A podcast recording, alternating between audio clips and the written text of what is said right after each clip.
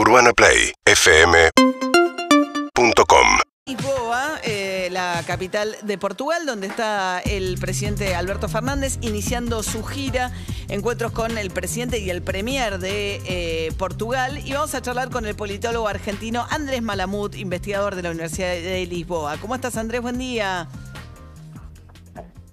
Buen día para vos. ¿Me escuchás bien? Porque tengo alguna dificultad en escucharte a vos. Bien. Sí. No, tenemos este, muy mala conexión. Me parece que Andrés no se escucha a nosotros, pero nosotros no lo escuchamos nada bien a An- Andrés Malamud. Vamos a cortar y volver a llamarlo. Es un destacado politólogo eh, cercano al radicalismo, digamos. Él tiene una pertenencia partidaria. Yo fui compañera de la facultad de Andrés. De Ah. algunas materias hicimos juntos de ciencia política, pero después ellos siguieron estudiando de verdad y yo me dediqué a esto.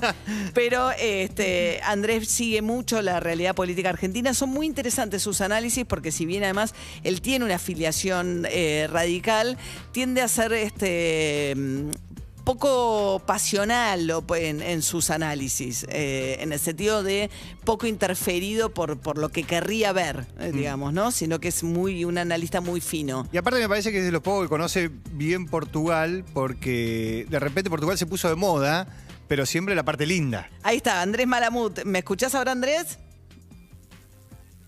¿Y vos? Ay, mucho mejor. Buen día, gracias por atendernos, Andrés.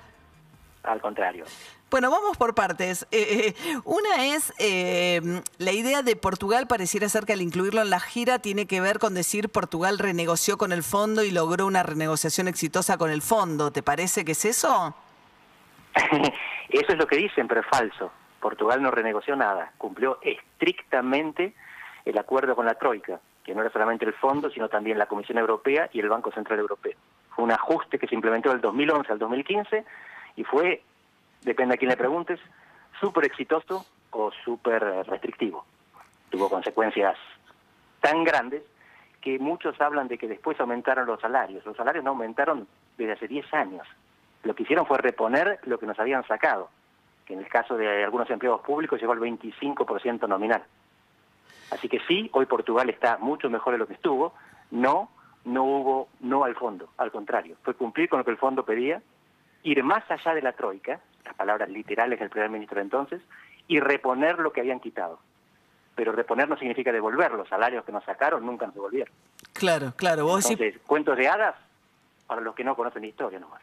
claro. Porque es un modelo exitoso hoy, en todo caso, ¿no? El de Portugal. Sí, porque hicieron el ajuste sin violencia. El contraste con Grecia. Eh, En Grecia hubo un ajuste que tuvo consecuencias mucho más violentas y fue mucho menos exitoso. Ahí sí tuvieron que renegociar dos veces más. En, realidad fue extender el acuerdo con, el- con la Troika y la extensión significaba nuevas imposiciones y nuevas restricciones. Porque los griegos habían hecho algo que los portugueses no hicieron, que es transformar a su país en un gigantesco INDEC mediterráneo. Mintieron los números a lo bobo. Ajá. Portugal simplemente eh, entraron en bancarrota, se quedaron sin crédito porque no podían seguir endeudándose y no tenían el crecimiento necesario. El euro lo que hizo fue estabilizar la moneda y estancar la economía en buena parte de los países de Europa. Y tenemos euro hace 20 años. Como los países no quieren irse del euro, lo que hacen es ajustar nominalmente los salarios, no pueden ajustar con inflación, no tienen política monetaria. Y lo que hacen es bajar los sueldos y aumentar el desempleo. En estos países además se paga con emigración. Los portugueses emigran incluso cuando crecen. Cuando ajustan, emigran más. Y esto en parte fue la válvula de escape, de descompresión, que evitó la violencia. Pero es una historia de éxito porque sobrevivimos al ajuste, no porque no hubo ajuste, no porque hubo resistencia al ajuste. Claro, claro. Y dicho esto, que es el contexto un poco de hacia de, la gira, ¿no? De Alberto Fernández, donde va a buscar apoyo de estos países para que Argentina pueda renegociar el acuerdo con el fondo, también postergar el pago con el Club de París. ¿Cómo ves eh, la gira eh, con Alberto Fernández llevándolo a Martín Guzmán? ¿Te parece un episodio cerrado el de el debilitamiento de Martín Guzmán dentro del gobierno eh, a partir de esta gira o no?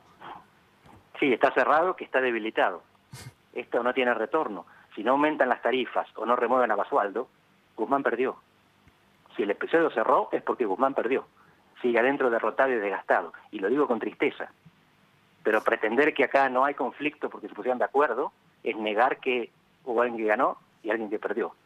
y el que perdió fue el ministro y el presidente. Fueron por lo menos dos, para no hablar del jefe de gabinete, porque no tuvieron autoridad para implementar una decisión que habían tomado que era la de sacar a Guasualdo. Ahora, ¿no te parece que después de eso Alberto Fernández, el viernes sentándose con Guzmán y Guzmán diciendo que la política de subsidios de la luz y el gas es una política de subsidios pro ricos, hablando de lo que fue uno de los pilares de la política del kirchnerismo, de alguna manera aparece Alberto Fernández avalando a Guzmán, diciéndole a la Cámpora o al kirchnerismo, ustedes hicieron una política pro ricos, no me vengan a correr a mí por izquierda.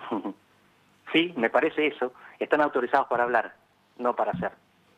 Pueden decir que la política es mala, pero no la pueden tocar. ¿Vos decís que no va a haber segundo aumento de las tarifas de servicios públicos? Si hay, entonces Guzmán tendrá revancha. Pero fíjate que la inflación calculada en el presupuesto, propuesto por Guzmán y votado en el Congreso por el Frente de Todos, habla de 29% de inflación.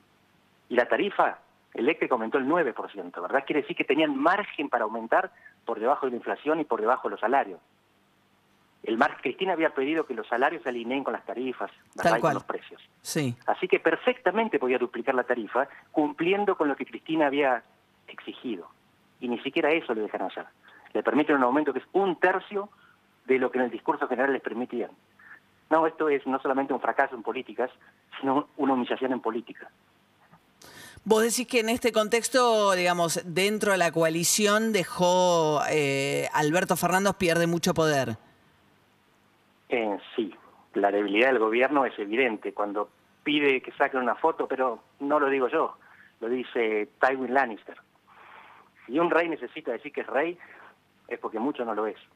Cuando tenés que pedir a los periodistas que te saquen una foto para sobreactuar unidad, para sobreactuar fortaleza, evidentemente esa unidad y esa fortaleza le estás posando para la foto. Sí, un poco le dijo también, habían contado, trascendió que cuando lo fueron a ver los sindicalistas la semana pasada a Olivos, Armando Cavalieri le dijo a Alberto Fernández, eh, bueno, al final quién manda, una cosa así, tenés que mandar vos. Y Alberto le dijo, sí, yo tengo la plenitud, el ejercicio del poder, pero cuando te lo preguntan mucho también es una señal de debilidad. Así es, me parece que a esta altura ya no hace falta hacer el esfuerzo de disimularlo y tampoco tiene mucho sentido que se lo sigamos refregando en la cara. Y simplemente tener una idea de cómo funciona el gobierno para saber o prever qué es lo que puede pasar con las políticas.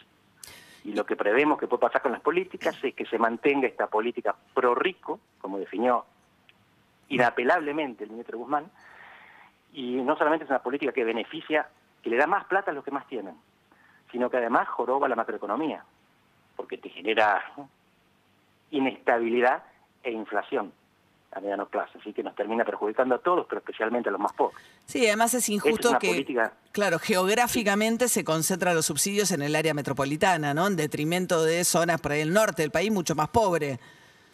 Ahí, estás tocando el tema que más me gusta. No solamente es una injusticia social, sino que es una injusticia geográfica. Es la política nacional hecha desde el obelisco. Y con el obelisco no digo solamente los porteños, es lo que vos decís, la zona metropolitana, el AMBA que mucha gente no sabía que existía y el coronavirus, el coronavirus vino de velarlo. Dijo, miren, hay algo que se llama AMBA y gobierna este país. Y tiene 18 ministros de 21.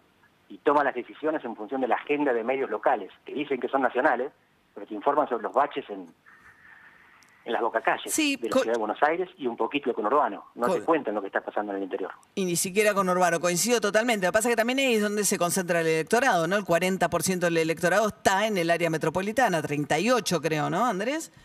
Bueno, 38, 39% en toda la provincia de Buenos Aires. En el área metropolitana es el 33, 34%, que es un montón. Claro. Porque son 3 millones en la ciudad de Buenos Aires, eh, más, hay que ver los nuevos censos, pero unos 12 millones en el conurbano. 12 más 5, 35% en el 0,5% del territorio nacional. Es mucha gente, 33%, pero tienen el 85% del gabinete y tienen toda la atención. Claro. Andrés Toda la atención significa que tienen la demanda también. Las políticas del gobierno están en función de la demanda. Y la demanda está mediada por los medios, valga, valga la redundancia. Entonces no se enteran de que hay gente que paga caro y sufre también en otros lugares. Claro, claro, claro. Y, además, bueno, habría que ver cuánto impacta sobre el bolsillo realmente un aumento de tarifa en el promedio de los gastos de una familia. eh, sopesándolo Claro. contra lo otro, ¿no? Que es como decís vos, digamos, lo- los- las consecuencias malas de esa política. Tenés que importar más, te, te restan dólares, te genera inflación, te genera otro tipo de problemas. Y te doy un detalle pequeño. Sí. Donde nos damos cuenta de que esta política es pésima. La ciudad de Buenos Aires tiene la única red de subtes que no crece. Y no crece porque la tarifa no permite ni siquiera mantener lo que hay. Y no va a crecer más de esta manera. Lo único que podemos tener es algunos colectivos con Metrobús. No hay mucho más a lo que se pueda aspirar. Es la primera ciudad en América Latina que tuvo subtes. Y los tiene estancados en... Bueno, ese es justamente un problema tarifario. De lo que se trata es de cobrar lo que vale el servicio y darle la plata directamente a los pobres para que la gasten en lo que quieran, no, no en lo que el Estado considera que los beneficie. Porque otra vez, además, el Estado está eligiendo a los ricos y a los ricos metropolitanos. Una doble discriminación. Andrés Malamud, politólogo, investigador de la Universidad de Lisboa. Muchísimas gracias por atendernos, Andrés. urbanaplayfm.com